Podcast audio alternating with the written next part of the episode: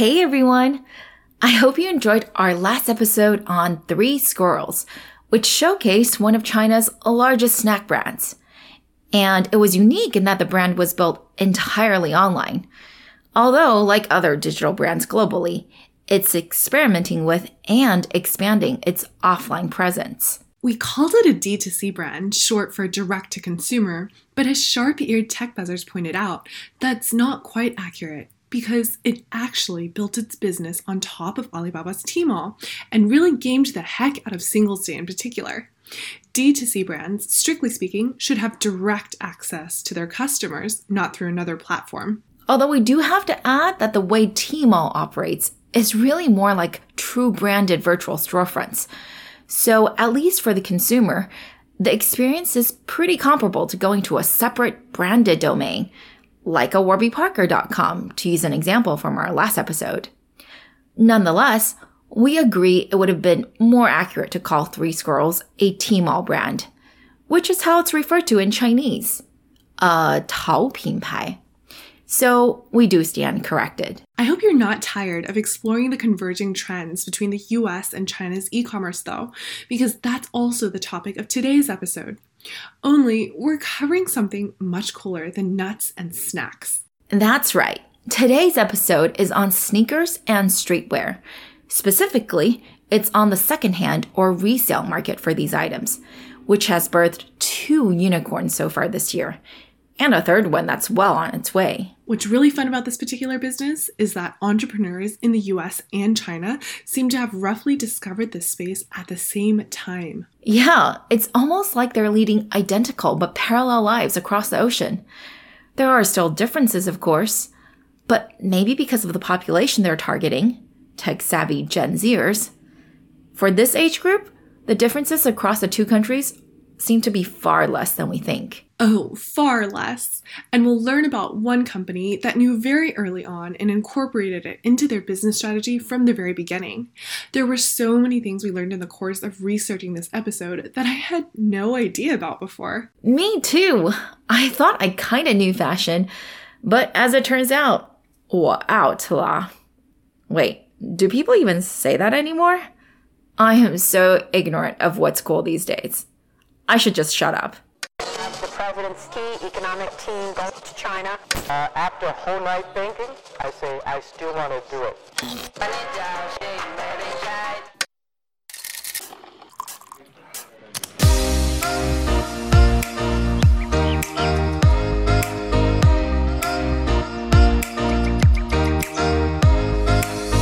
Hi everyone, we are TechBuzz China by Pandaily, powered by the Sinica Podcast Network. We are a bi weekly podcast focused on giving you a peek into what's buzzing within the tech community in China. We uncover and contextualize unique insights, perspectives, and takeaways on headline tech news that don't always make it into English language coverage, so you can be smarter about the world of China tech. Tech TechBuzz China is a part of pandaily.com, an English language site that tells you everything about China's innovation. I'm one of your two co-hosts, Ray Ma. And I'm your other co host, Ying Ying Lu. We would like to acknowledge our partners, Deal Street Asia and SupChina, creator of the Sinica Podcast Network. In addition to TechBuzz, you can also find Sinica, which covers current affairs, NüVoices, and Ta for Ta on Women, the business-oriented China Econ Talk, and the Caixin Sinica Business Brief from China's leading business magazine. If you were ever interested in visiting China and simply didn't know where to begin, Pandaily is organizing a one week immersion into China's tech scene from September 22nd through the 28th. Applications will be available soon, so please check out pandaily.com or email contact at pandaily.com for more information. Not to be confused with Pandaily's trip, here at TechBuzz, we are also going to be in Beijing and Shanghai the week of October 7th to 13th this year, right after Golden Week, for our inaugural invite only TechBuzz China investor trip for public market investors. So if you're around then, do please tune in as we finalize where we're going to be holding meetups. Come and have a beer on us. Finally, as always, if you enjoyed listening to our podcast, please leave us a review on iTunes or whatever other platform you use. We are so close to hitting our 100 ratings target, by the way. Help us get to three digits. We really appreciate it.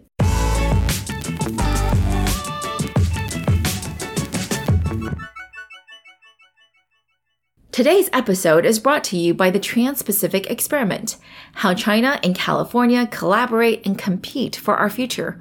A new book out on August 13th by Matt Sheehan, a former journalist in China and current non resident fellow at the Paulson Institute's think tank, Macropolo.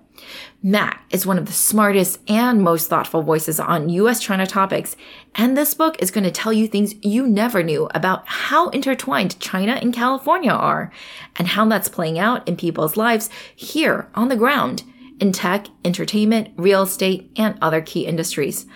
If you're in the Bay Area, see if you can make our Tuesday, August 13th evening event with the Asia Society. If you can't, you'll definitely want to pre-order this book on Amazon. Go to our transcript at pandaily.com for links to the event or to order the book.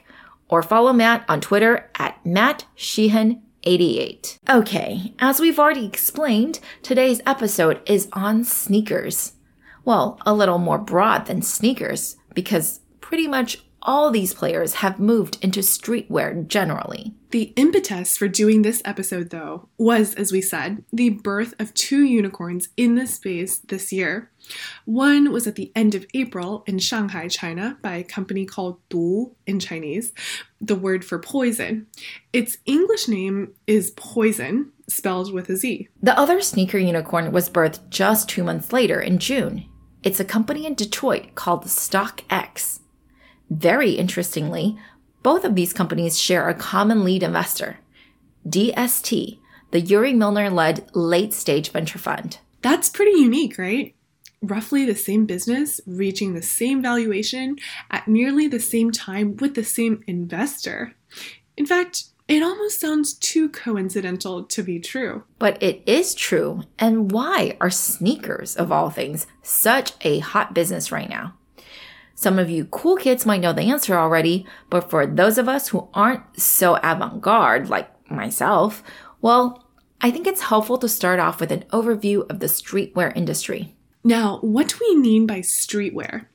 Basically, it's casual clothing that is closely affiliated with urban youth, especially those in the skating and surfing subcultures, but also including hip hop, punk, and other musical identities too.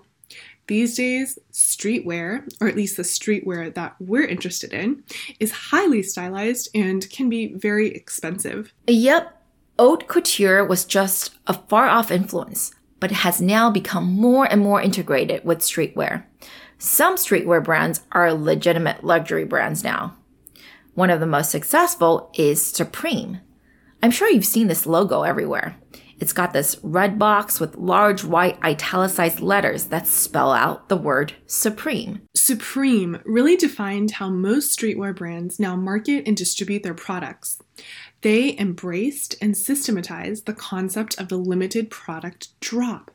Basically, what happens is that a very limited number of pieces is released every Thursday at 11 a.m. in its stores around the world in a mostly male, mostly teenage crowd gathers outside to buy the pieces that they will then immediately post to social media. All their friends will then FOMO like crazy, but won't be able to just go into the store and get the items they want. Because remember, the quantities are highly limited. Instead, they'll have to go on eBay or something and buy it secondhand.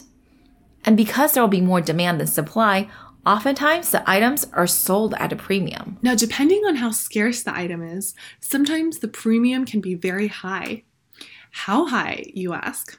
Well, consider the hottest shoe this past quarter for men, which was the Adidas Yeezy Boost 350 version 2.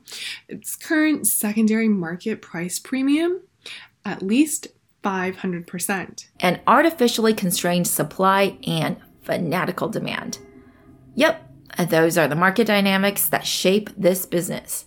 And more and more brands have gotten this to work, so it's not going to go away anytime soon. Some are even proclaiming that sneaker culture has infiltrated Paris Fashion Week, one of the snobbiest fashion events around. It could very well be true. But how does this play out in China specifically? Well, let's look at some of the numbers. China's athletic footwear market, not secondhand, but in total, is about $10 billion. Like almost everything else, China is the world's second largest market, compared to the number one market, the US, at $17 billion projected for 2019. And the growth rates are really impressive. Yeah, Adidas China sales grew 16% earlier this year, and rival Nike grew almost 20% to $1.6 billion. That accounts for 17% of the company's total revenues, and almost half of what it made in North America. Streetwear brands in China had growth of 62% from 2015 to 2017, significantly faster, actually almost quadruple, than those in other countries. And the secondhand sneaker market alone in China? Well, it's already a $6 billion market globally, and China is estimated at $1 billion today. Okay, just 1 billion. But that number is bound to grow, and probably really quickly. In addition to the supply and demand dynamics of streetwear brands, China also has two things going for it that you might not have been fully aware of.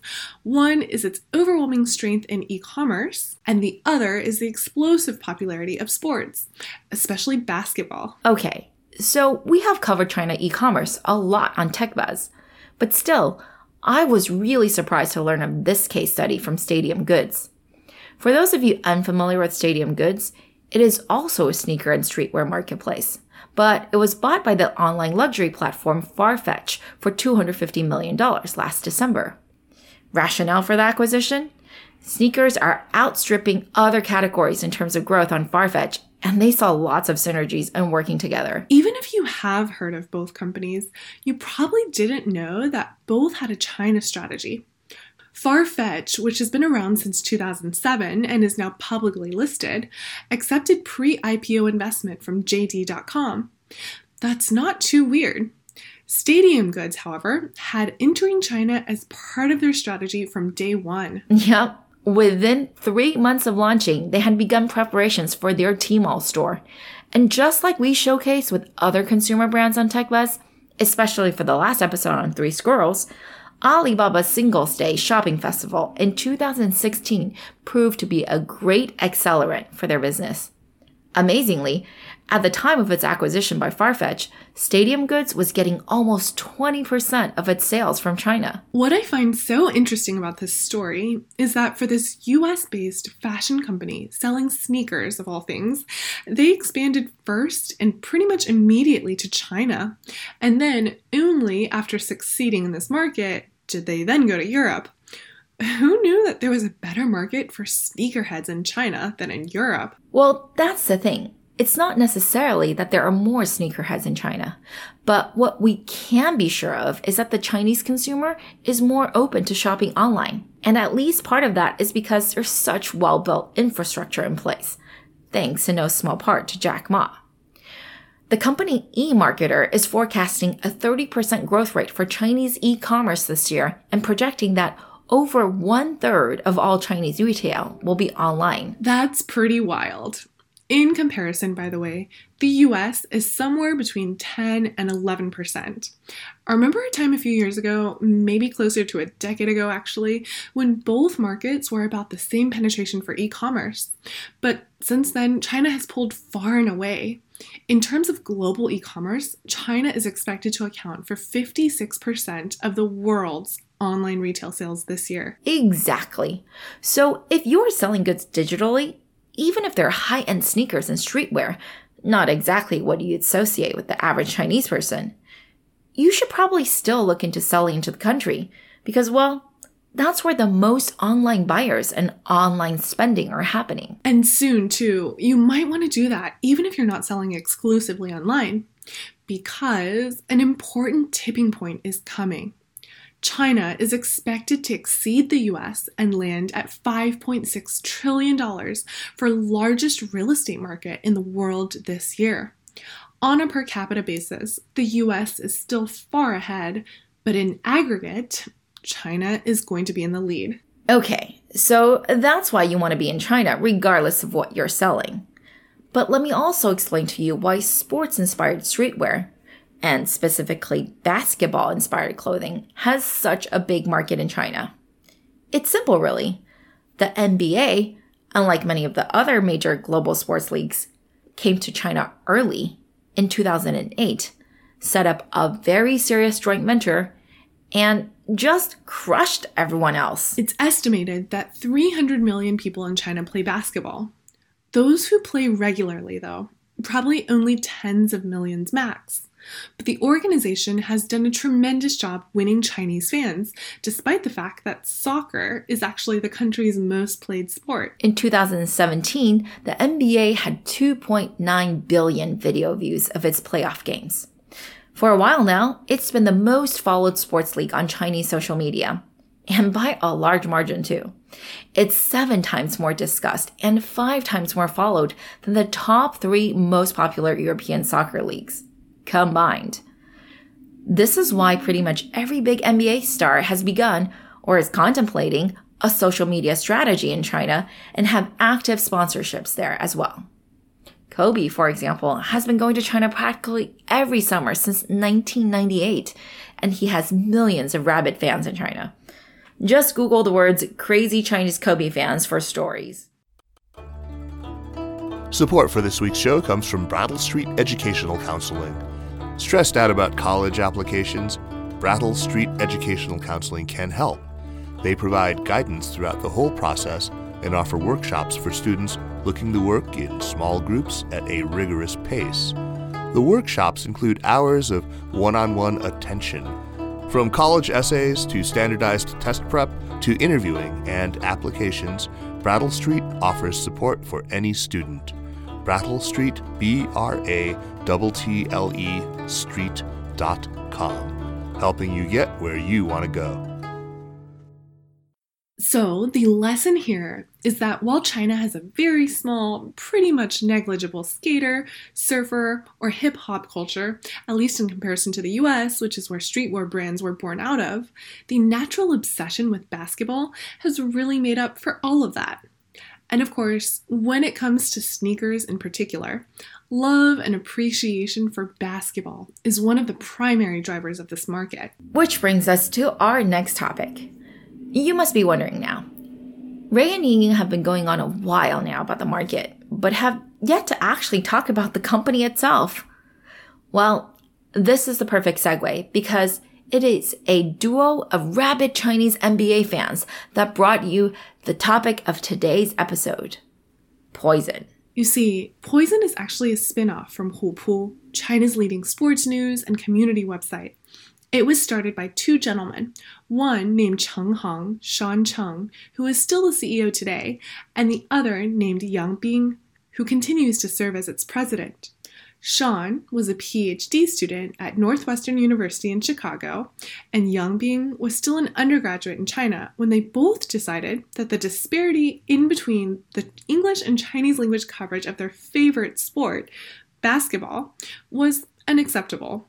So in late 2003, early 2004, they started a website called hoopchina.com. I realized when I was researching this episode that Hupu is just a transliteration of hoop. I mean, I always thought it was a weird name for a sports website. Tiger Pounce? Now, hoop, that makes a lot of sense. Anyway, these two boys ran this site in their spare time. Yang Bing would say later that his schedule was so erratic and that he was online so much before work and well past midnight into the wee hours of the morning, which was not as common 15 years ago as it is today, that his classmates thought he was having an online romance. And when that didn't stop for several years, well, they just thought he was having a series of them. Valid suspicion but they were making money off of their passion and having the time of their lives. The business just grew organically and they just continued to run it like their pet project. In fact, they ran the website for several years and were at a million unique visitors a day before a sports brand advertiser finally said, Hey guys, I can't keep on paying you into your personal accounts. You guys really have to register a company. So in 2007, they finally did that and incorporated as Shanghai Layout or Shanghai Layup Inc. Get it? Basketball nerds to the end. Since then, though, they've expanded into more sports. soccer, F1, and not just the NBA, but also the CBA, the Chinese Basketball Association. Hupu also runs offline fan clubs and sporting events, and they even have a little bit of material devoted to other, mostly male, topics such as fitness, cars, esports, and gadgets. There's even a whole section devoted to talking about relationships, mostly members asking each other, What would you do if your girlfriend did this or that? Like, for example, if she had a lot of tattoos. The Hupu community is remarkably tight knit, and they call themselves JRs, which is an acronym for 贱人, which translates into something we cannot say on the air, but is a colloquialism for a five letter word beginning with B. It also has a secondary G rated meaning, though, of 家人, which means family member. If you're wondering why we're emphasizing this aspect of the company's operations and culture, well, it's because that's its DNA. it excels in content and community. And that is how Poison got started. Hupu actually started an e commerce website called Shihuo, focused on reselling and group purchases of sneakers and streetwear back in early 2014. It launched Poison the year after, in July, for mobile, but as a purely content and community play. In late 2016, it launched mobile purchases, but effectively, it just redirected you to the seller's Taobao store. It wasn't until late 2017 that you could purchase directly through Poison itself, instead of Taobao. And at the end of 2018, it was officially spun off from Hupu after receiving tens of millions in funding from Banyan, Sequoia, and Prometheus Capital. Hupu still owns at least 55% of the company, though, according to public records. Prometheus Capital, by the way, is the family office of Wang Sitong, aka China's most eligible bachelor, the guy behind now failed esports live streaming service Panda.tv, which we covered in episode 43, or Panda TV. If you'll remember, he's a super influencer, especially amongst young men, and so his investment into Poison and continued endorsement also helped the platform grow. Right. The typical poison customer is a 20 to 25 year old urban dwelling male who loves basketball and is well off financially, meaning that they're probably in a first or second tier city. These users are buying anywhere from 2 to 15 pairs of sneakers per year at a price point of over $200 per pair. Kind of like how many girls consume handbags. Just how many of these users are there? Well, as of March, apparently active users were around 1.4 million, and Poison was ranked the number one free app under sports. In the last year, iOS downloads were around 28 million. In terms of daily downloads, it's actually sort of on par with Alibaba's Xianyu, which is its second-hand goods trading platform. And that is impressive. Poison may be pushing into more aggressive marketing with this new round of funding, but at least as of now, it's chiefly relied on word of mouth and content marketing. Poison's business model is C to B to C, which basically means that instead of your typical C to C model, where users are selling directly to each other, Poison inserts itself in the middle of the transactions as both the broker and the appraiser. As a broker, it takes a fee from the seller of between 7.5 and 9.5%, which is similar to what StockX charges. As an appraiser, it charges the buyer a flat fee of 5 RMB or about 75 cents. Poison employs 16 or 17 verification experts who have collectively verified nearly 16 million items. That math is pretty aggressive, and even Chinese websites have noted that this means each item only requires 18 seconds of appraisal. And that is if all the experts are working 24 7 nonstop. But whatever, that's how they've chosen to quote unquote guarantee that the goods you receive are authentic and not some high quality fake. All in all, Poison's GMV is expected to be about $1 billion in 2019, triple what was estimated for last year. By the way, although no sneaker specific marketplace has gone public, there are precedents for similar business models to reach scale, although the economics are quite different. One recent IPO and one of Ray's favorite services, The Real Real, is a secondhand luxury goods marketplace. I am a huge fan. I've probably bought 80% of my clothes in the past few years from The Real Real. Anyway, in its prospectus, the company revealed that its 2018 revenues were about $200 million off of $700 million of GMV. A fraction, by the way, of the $25 billion market globally for used secondhand clothing. But more importantly, $200 million off of 700 million implies a pretty high take rate. And indeed, for the real real, commissions can be as high as 45%. Despite that, however, the company is not profitable. Operational costs are the biggest expense, but marketing is not cheap either. In comparison, Poison has been fairly clever in its marketing. Obviously, the affiliation with Hupu is huge, but it's also been pretty smart about creating content in the places where its users are likely to hang out. In China, this would be the ByteDance properties.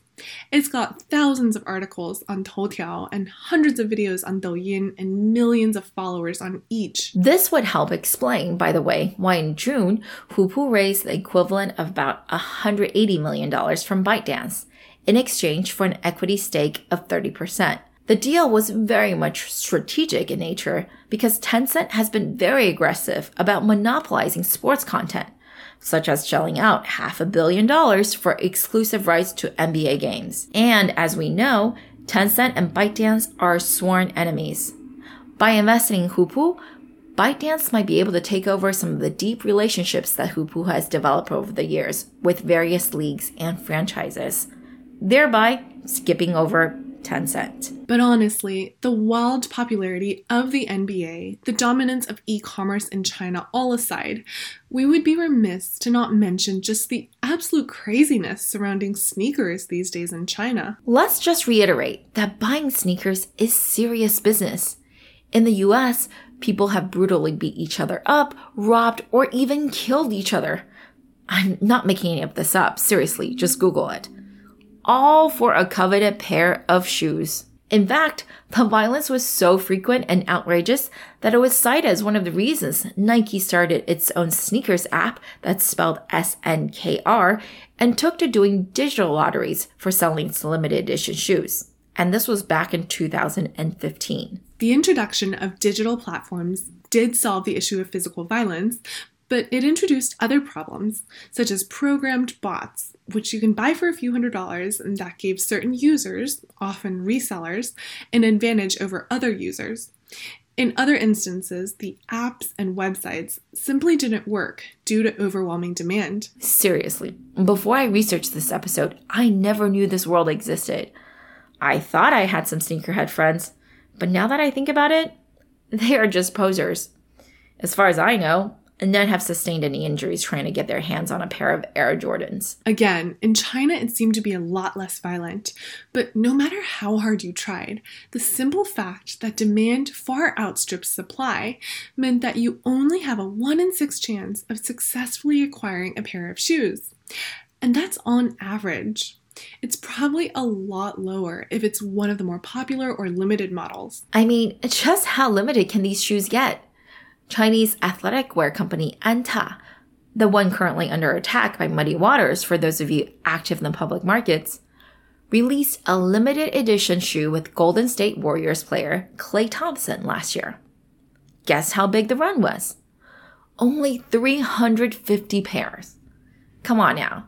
That's pretty sadistic. The scarcity is exacerbated by the existence of professional resellers, some of whom have made profits of $200,000 in one year. In China, these guys might pay a few dozen retired folk a few hundred RMB, that's about $30 or $40, to stand in line and see if they get lucky on a pair of shoes. It's not just that they can make money per pair of shoe that they're lucky enough to buy, but that also the more they buy, the more they can set even higher prices in the entire market and make it seem as if the shoe is even more rare and scarce than it is. Remember in the beginning of the episode, we mentioned that Yeezys were selling on the secondhand market for an average premium of 500%? That's in the US. Like many other things, Take that number and multiply it by a few fold to get that situation in China A pair of red, white, and black Nike AJ1s, that's Air Jordan for you non sneakerheads, has soared in market value from less than $250 to $10,000 in secondary market sales. That's an increase of 45% in about two years.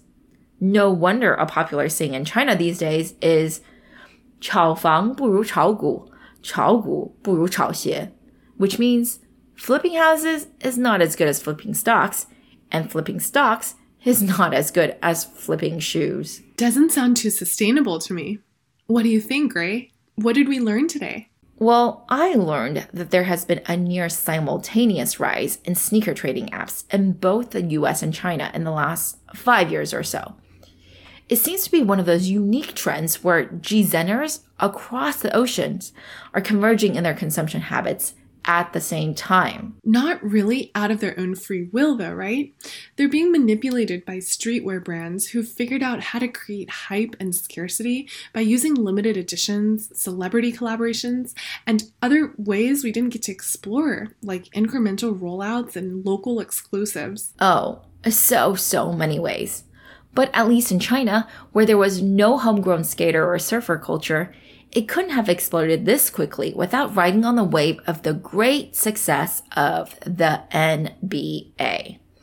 Despite not being the most popular sport to be actually played in China, the NBA far outstrips all other sports franchises as the most watched and most followed sports league in China. Which is why it was only natural that, in China at least, the current leading sneaker resale platform grew out of Hupu, a content and community website started over 15 years ago by two hardcore Chinese NBA fans for others just like them. Some in China are pointing to this as a rise of a he economy.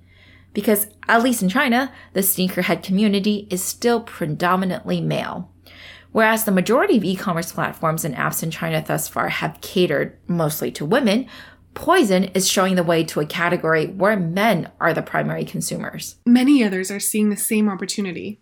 You have apps like Nice, which has pivoted into the space, and existing unicorns like Zhihu, whose audience is also majority male, contemplating moves as well. Not to mention, US startup Goat has just announced it's coming into China. And of course, Stadium Goods was always in China and will now have even more resources that it's part of Farfetch. Sure, Poison has direct and indirect affiliations with Hupu, ByteDance, and China's most eligible bachelor, and it's still the current number one undisputed leader, but does it have a strong enough head start to fend off the incoming competition? I think it's well positioned, but its bigger problem is that of lots of fakes in its app. I wouldn't be surprised if that's because it allows for photo authentication of its shoes. I mean, how do you know whether a pair of shoes is real from just photos? I don't get it. Anyway, even StockX, the American sneaker unicorn, still has a fake rate of 1% and it's been investing heavily into this process. From all the critical pieces I see on the internet and all the complaints about poison, it seems that poison's fake rate is probably a lot higher than that. So, kind of bullish on the sector, or at least the general streetwear sneaker sector in general, but not sure how it's going to play out specifically for the players currently. Enough to be a standalone IPOable company, the Real Real achieved that, but for all luxury goods and not any specific category. Listeners, what do you think? Let us know.